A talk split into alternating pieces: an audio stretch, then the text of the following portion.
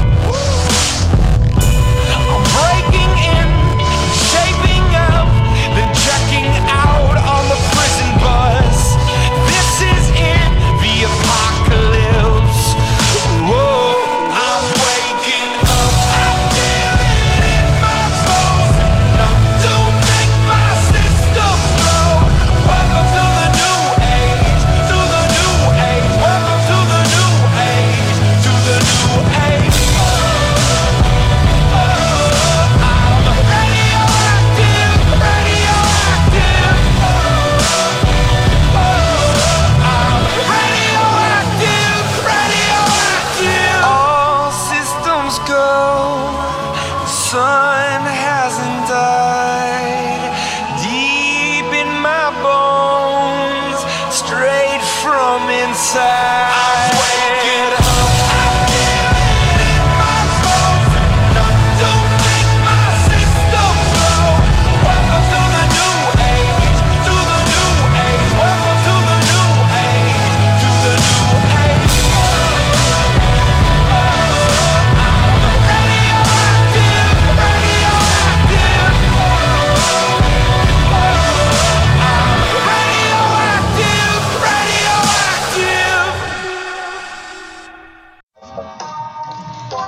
Universidad Autónoma de Chihuahua te invita a conocer la gran variedad de programas que te ofrece la Facultad de Filosofía y Letras para realizar estudios de licenciatura, maestría y doctorado, así como cursos y diplomados para tu actualización profesional. Te esperamos.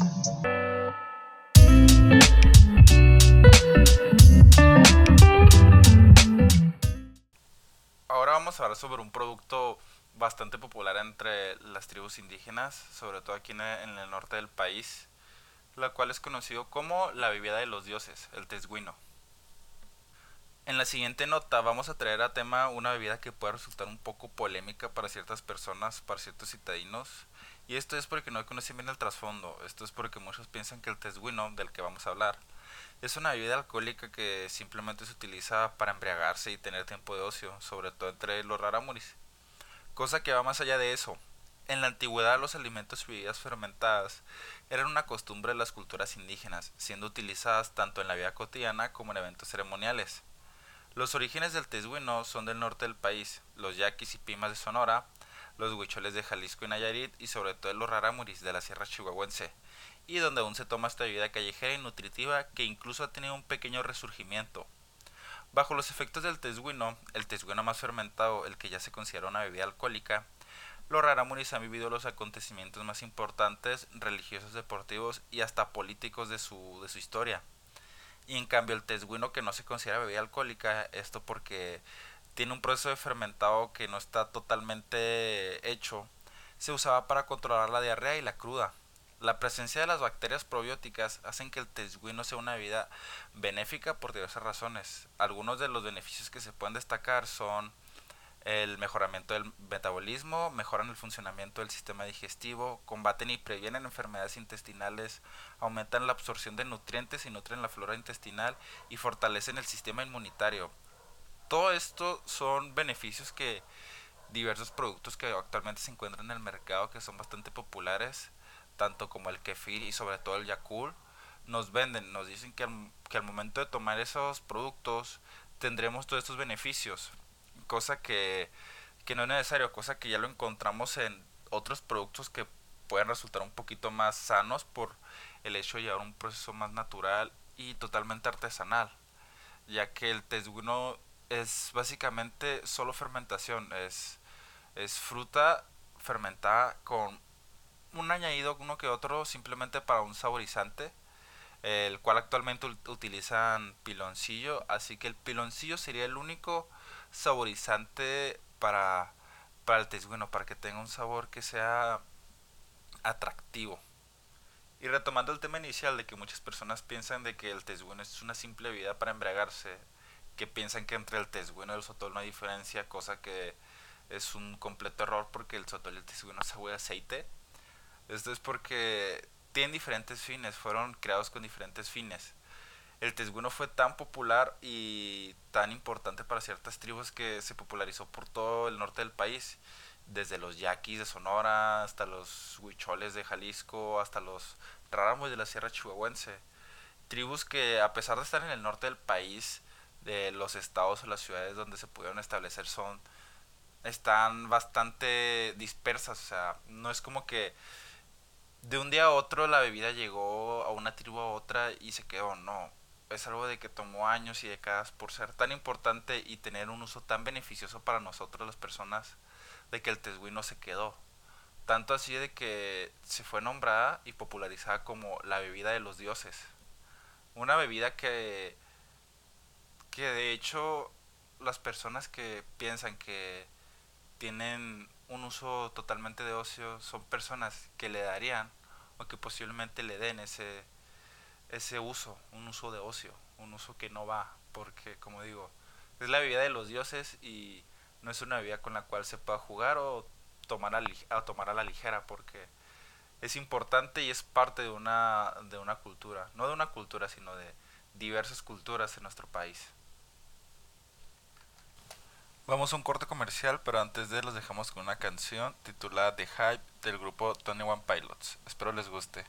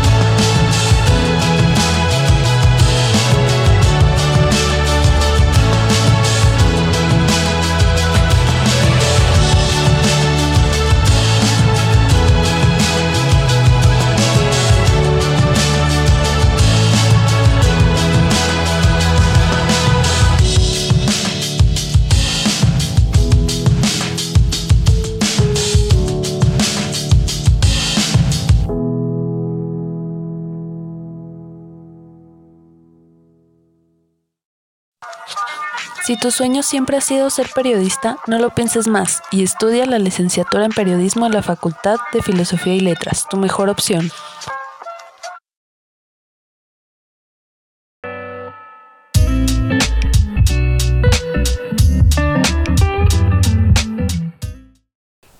Bueno, y ahora yo les estaré platicando acerca de los productos de una comunidad que creo que casi todos, si no es que todos, ya saben o conocen a alguien de esa comunidad y es de la comunidad menonita. Ellos tienen muchos productos, pero mayormente son conocidos por el pan y por el queso. Yo lo sé porque a mí una de las primeras preguntas que me hicieron una vez que se dieron cuenta de que era menonita es ¿vendes queso? Y sé que lo hicieron como broma, pero creo que hay esta idea de que ah, eres menonita, vendes queso o vendes pan. Pero pues obviamente no, ¿verdad? Pero de los productos lácteos, el más grande, el que más se vende, obviamente, como lo dije, es el queso. Pero también hay diferentes productos, por ejemplo, la mantequilla, el requesón y la leche. Las queserías son las que mayormente venden el queso, la- el queso, leche y yogurt. Y ya, por ejemplo, familias más pequeñas son las que producen mantequilla y requesón y ya las pues las venden. Casi siempre las llevan a una tienda y luego ya la tienda se las compra y las, las sigue vendiendo, ¿verdad?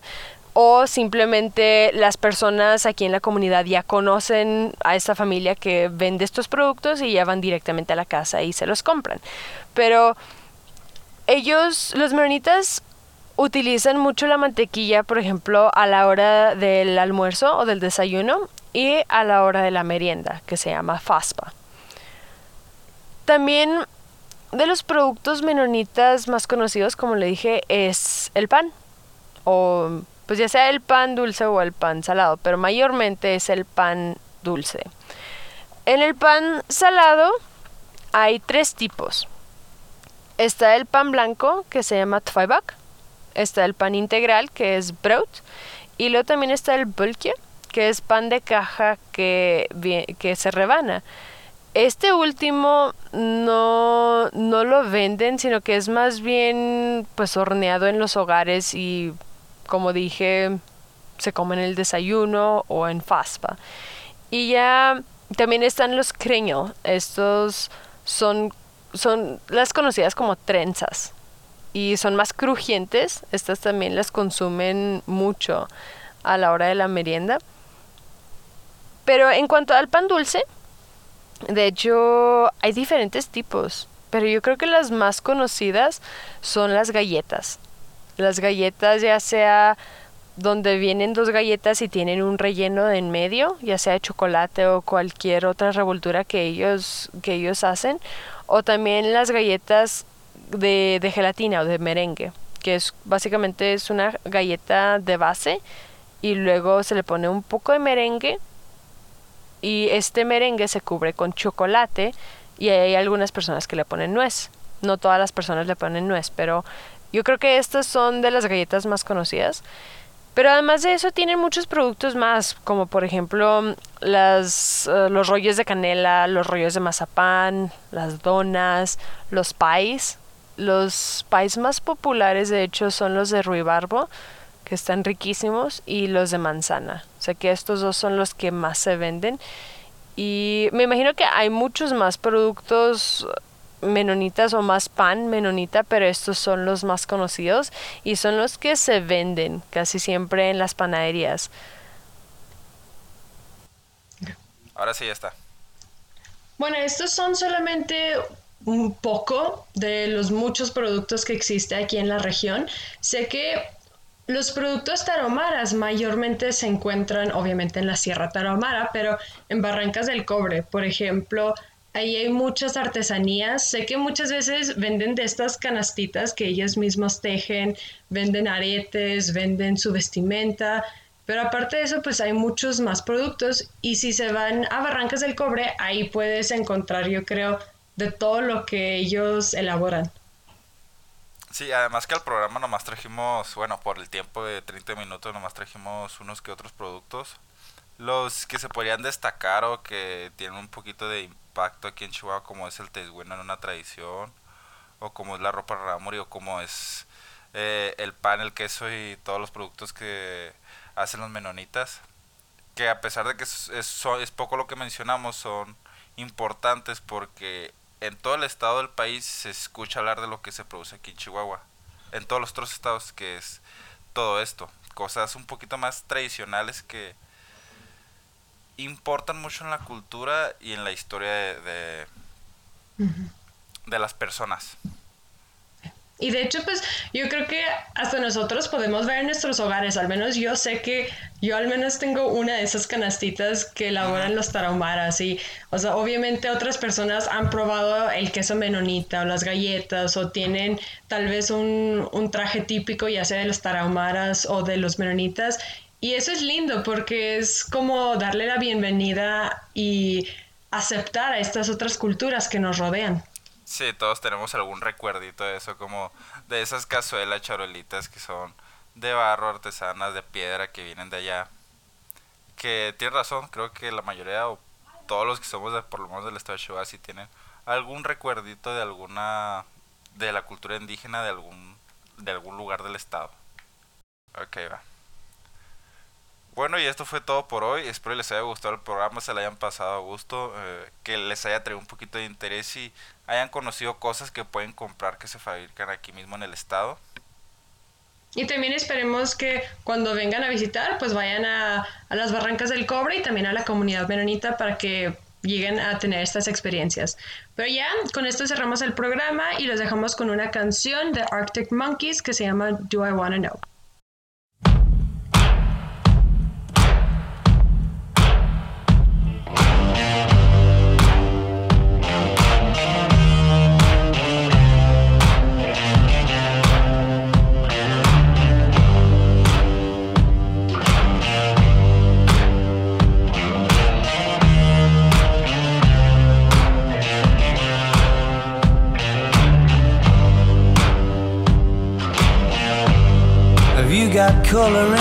Cheeks?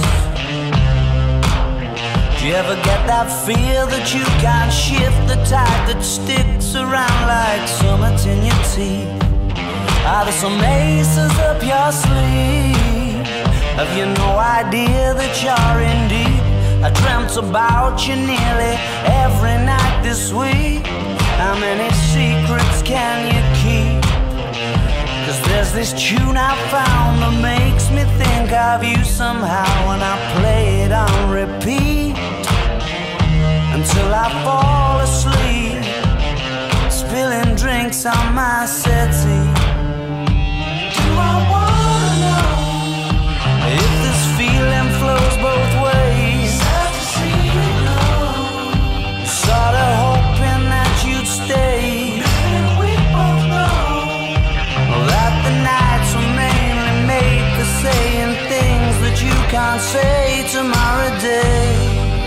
crawling back to you. Never thought I'd calling when you're out of you, 'cause I always do. Maybe I'm too busy being lost to fall for somebody new. Now I thought it through, crawling back to you. So have you got the goods? Been wondering if your heart's still open, and if so, I wanna know what time it should. Simmer down and poker up. I'm sorry to interrupt, it's just I'm constantly on the cusp. I've tried been to kiss you. I don't know if you feel the same as I do. We could be together if you wanted to. Do I wanna know if this feeling flows both ways. Sad to see you go. Was sorta hoping that you'd stay.